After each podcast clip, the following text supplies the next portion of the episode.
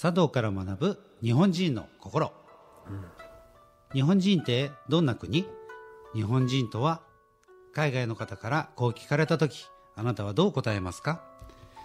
日本建築畳お花焼き物など茶道には日本人として大切にしたいことの基本がたくさんあります。茶道はとても敷居が高いと思われますがその教えや考え方を現代風にアレンジして分かりやすくお伝えする番組です。コスパタイパ効率とスピードから少し離れ自分を内観してみてください。それでは始まります。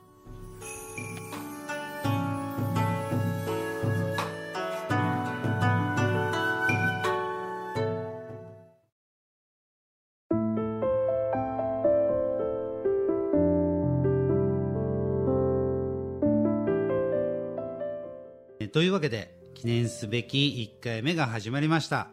実はですねこの番組は親子でお伝えする番組になります、えっと、私はですね桑山隆と申しまして年齢はね50歳になります、えー今までのね50年っていうのは決してねあの、まあ、父親の前に言うわけじゃないんですけど、あの、決して褒められた、あの、人生じゃなかったかなと。まあ、大学をせっかくね、親に出してもらったのに、えー大学を卒業してですね、水商売に入ってみたりだとか、せっかく結婚して子供まで生まれたのに離婚をしてみたりだとか、まあ、そういうね、決して褒められた人生ではないんですけれども、まあ、おかげさまでですね、なんとか先日、えーと僕3月が誕生日なんで、えー3月で50歳を迎えてですね、えーその少し前かな。何かこうやっぱり50年生きてきて自分ってこのままでいいのかなとかなんとなく目的もなくなんとなく生きてきてるんじゃないかなとか、まあ、そんなことをですね考えた時にややっぱりこう何かこう自分を内省というか内観をしてですね、えーじゃあ今の自分に何が足りないんだろうっていうふうに考えた時に昔ねちょっと父親が言っていたことがあってやっぱりこうお茶っていうのは心を鎮めるとか心をこう静かにするとか何かこういうことをやってるっていうことを聞いた時にお茶からこう勉強することって自分の人生に必要なんじゃないかなっていうふうに思ってであの、まあ、父親がですねお茶の先生をやってるのでそのお茶の稽古にですね少しこう座らせてもらったりしている中で感じたのがですね日本人としてのアイデンティティというか生き方っていうのはどういうことなんだろうっていうことがお茶の中にこう入っているかなっていうふうに思ってあの父親にですね頼んで、えーこの番組を始めることにしました、はい、今ずっと黙ってますけどね、親父はい。あの少しじゃあ、ええ親父の自己紹介というかね、をちょっとしてもらってもいいですか、はい。えー、私が、えー今、高橋の父親であり、えー今、お茶を教えている立場として、えーこの番組に、えー出演させていただきました。えー桑山勲と言います。えー茶道でいう名前、まあ、一般的に茶名と言うんですけども、茶名は桑山宗公と、宗という字がつきます。これは、えーまあ、家元が宗室という名前で出ております。天の喪失って千の千喪失ですね千喪失という名前ですのでその総称から一時その宋という字をもらっているのが皆さんどなたでも茶名を持つとその宋がついて桑山宗子という名前をいただいております、えー私は、えー昭和19年1月に、えー生まれまして現在79歳ということでございます、えー生まれは押鹿、えー、押鹿の水飲み百姓のせがれです、えー兄弟は7人おりまして、下から2番目、えーえー3番目かなということで、えー育ってまいりまして、まあ、中学まで、え順調に進んだんですけど、まあ、高校にを目の前にした時にどんな風に言ったらいいかなというふうなことで自分なりに考えてみましたんですけど、まあ、たまたま入ろうかなという思っていた会社が、えー昼間働いて夜の、えー定時制に行くことが可能な状況にありこれも行く方もあるんだなというようなことで、えー親とも相談してその道を選んだわけです、まあ、昼間静岡ガスで働かし働き、えー5時になると会社を終了して学校に静岡工業というところに行ってるような状況でした、まあ、そんな生活をしていきながらちょうど4年生になった時ですね、えー19歳の時です。通勤にもう社会人ですので二輪車に乗り乗ることが許可されてまして二輪車で通勤通学をしていた時に小さな子供が、えー店から飛び出してきて避けられなくて、えーちょっと事故を起こしてしまったというよく言ってるね。事故がありましたね。うん、それでその事故を考えてみた時に、やっぱり自分にもその落ち着きがなかったのかなとかいう反省がありまして、そういうものに対する、うんなんかやったらいいんじゃないかというようなことを自分なりに考えてみた時にたまたま姉がお花のを習ってまして、その先生がお茶もやってるというふうなことで、なかなかその頃その趣味ので稽古音っていうのは割と縛られてまして今みたいにこういろんなえー選択肢がなかったんですよね、それでまあおその中でお茶もいいな、お茶をやれば少しは落ち着くかな、そんなこ考えから姉に頼んで当時春日町にありました、えー鈴木先生のお宅を訪ねたというのが茶道に入ったきっかけで,、きっかけでございます。でもなんかそんなことはうん。よくね言ってるね、なんかほら落ち着きがなかったからみたいなことで、なんかこうちょっと落ち着きをねね。なんか、うん。なんか何かをすることで落ち着きをなんかこう取り取り戻すってわけじゃないけど落ち着きを持って。そうだね。ねなんかそんな、まあ確かに1819っつったらまだ。まだ若若いし、こう遊びたいし、ねなんねかこう忙しいしっていう下がりだと思うんだけど、でもねなんか今こう言ってたじゃんね、あのまあ俺の時代だったらこう例えばサッカーがあったりとか、野球があったりとか道で言ったら柔道とか剣道とか華道とか書道とか、ありますね。まあ、いろんなこいうやものがある中ででもこうきっかけっていうのはただただこう、なんだろうお姉さんが、うん。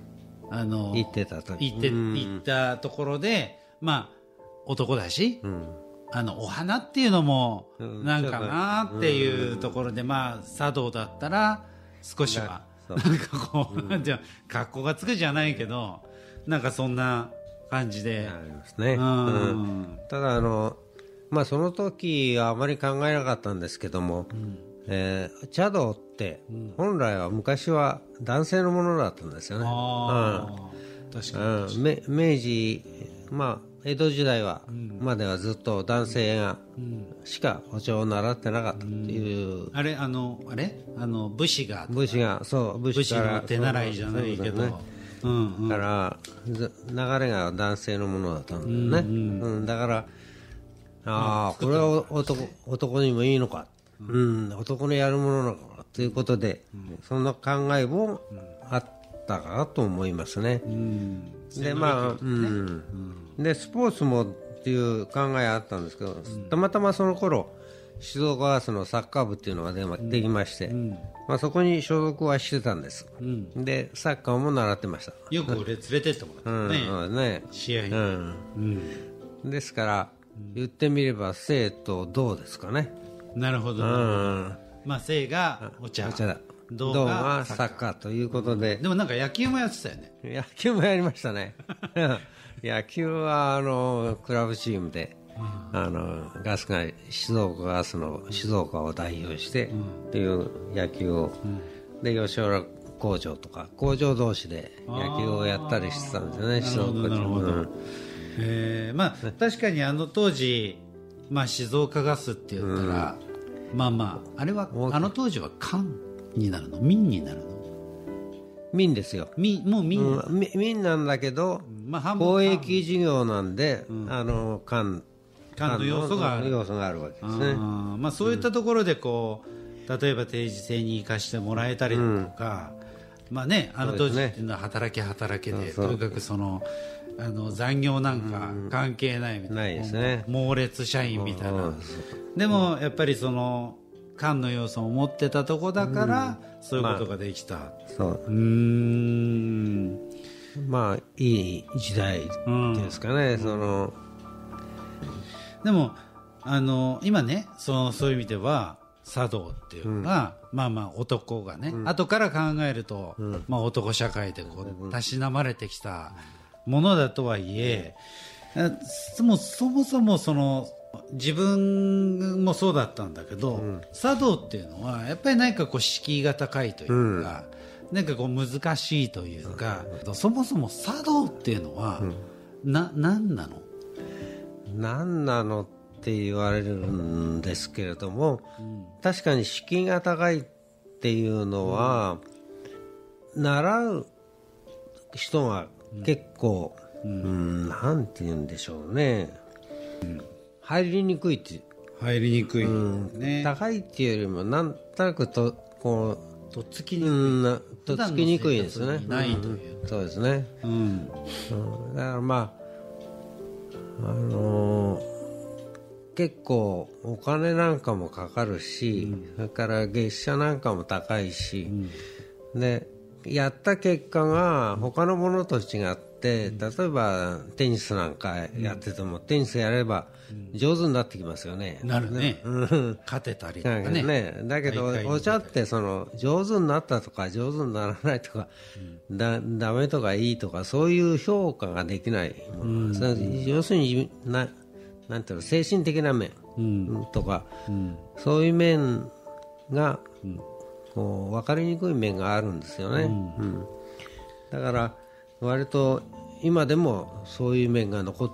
ていて、この今若い人たちが入らないっていう理由の一つかもしれませんけどね。言っててでも茶道って、ん。今やってる人って日本でいう、まあ、世界中でやってる人がいると思うんだけど 日本でいうとどれぐらいの人がやってるの？今茶道人口って言っていいのかな？まああのものすごい流派があるんですよ、うん。うん。で裏千家の流派だけを捉えてみると、まあ、炭鉱会っていう組織があって、うん。その中でまあ10万とか15万とか言われている時がありましたけど、まあ、今は割と若い人が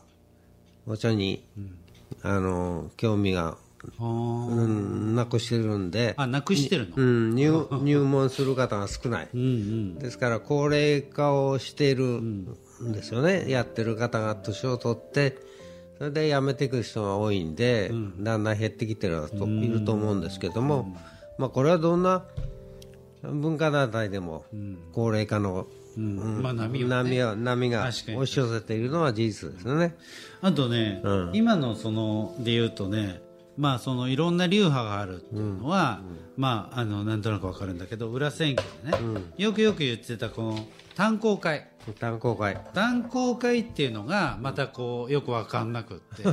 炭鉱会っていうのはななんなの？炭鉱会っていうのは、炭鉱会っていうのは、うん。あのまあ、習っていきますと初級から入りまして、中級うん。上級、ん。それから師範うん。から、えー副師っていうふうにこう段階的にありまして、うんその段階の中で、まず初級を取って中級にならないと、中級までは、うん。その炭鉱会の組織に入れないんですよね。で上級を上級の、居城をいただいて初めて炭鉱会組織に入ってくる。うん。でその炭鉱会の組織も、えー一番下が正教正会員、うん。でその次が終身正会員、うん。で終身師範会員。う、ん。で特別師範会員というふうに、あの会員種が分かれてまして、まあ、その正会員に入った上の人たちが先ほど言った、まあ、10万人とかいうのが炭鉱会員なんです、だから最初に習って初級中級ぐらいまでの人もまだいるからその炭鉱会員プラスその人たちがいるから、まあ、15万とか。うん。あ20万とか。そうそういう。のってがことは 作動人口としてはボンといるけれども、その炭鉱会っていうその居城、まあ、その師匠から免許をいただくっていうその居城をもらった人ででまあ10万人とか言われているので、まあ、その全体でそうの茶道をやってる方が何万人っていうのが出てこないんですよね。なるほど、そうするとまあ15万とも20万とも、うん、その、言えるかもしれない。うん。うん。で流派も、まあ当初最初は三千家、まあ、当然利休千利休が、えー安土桃山時代に出てきたんですけども、あその千利休から昭安宗丹って代がつながっていくんですけども、その3代まで、宗丹までは、えー流派がまだなかったんです何も、で3代の 宗丹の子供たちが、子供さんが表千家裏千家、武者小路千家っていう3家を起こしたんですよね、なるほど。でその後その宗丹に習っていた人たちの武将ですよね、言ってみればね、その人たちが、えーそれぞれに自分の流派を、自分が宗匠になって、えー自分の流派を築いていったんです、で今流派っていうのは大概そういう何々流という流派が27ぐらいあるんですよね、でその例えば表千家の何々家とかいう、その類その表千家に関係する流派とかいうのもいろいろありまして、他の当然流派もいろいろあるわけですね、うん。でそんなの入れると150流派ぐらいあるんですよ。だからあの結構そういう面で全国的に水を把握するのは非常に難しいんですよなるほどね。ねまあまああのーまあね今日はその初回ということで、あのー今そういうねあのお互いのまあ自己紹介というかところから、まあその茶道ってそもそも何なのっていうところで、今ちょっと炭鉱会とかっていう話になって、まあその流派とかっていう話になりましたが、まあこの辺のねその炭鉱会についてはまあ、あの僕は子供なんで分かってるんですけど、あの青年部があったりとかっていうことがあるので、まあ、その辺のねじゃあその茶名っていうのはどういうことなのかっていうことは次の回ではい。もう少し詳しくそのじゃあそのそもそも入っている裏千家じゃあ今言った表千家があって、武者小路千家があったりとかっていうその三千家とかっていうものがあったりとかっていうところをもう少しこう細かくはい。紐解きながらじゃあその茶道ってそもそも何なのっていうところをまた話をしていければなというふうに思いますので、まあ、今日はねちょっと初回なんで、まあ、お互いの自己紹介と簡単に茶道についてっていうことをちょっと話をしてみました。はい。はい、ということでまた次回ね、はい勉強をしていきたいと思いますので、はい今日はちょっとこのぐらいで終わりにしたいと思います。あのお聞きいただいた方々、まだまだね、うんこれからいろんなまあ入り口なのでね、スタートについてこれからまあ話をしていきたいと思いますので、はいじゃあ今日はあのお聞きいただきましてありがとうございました。ありがとうございました。はーい、はい失礼します。はーい。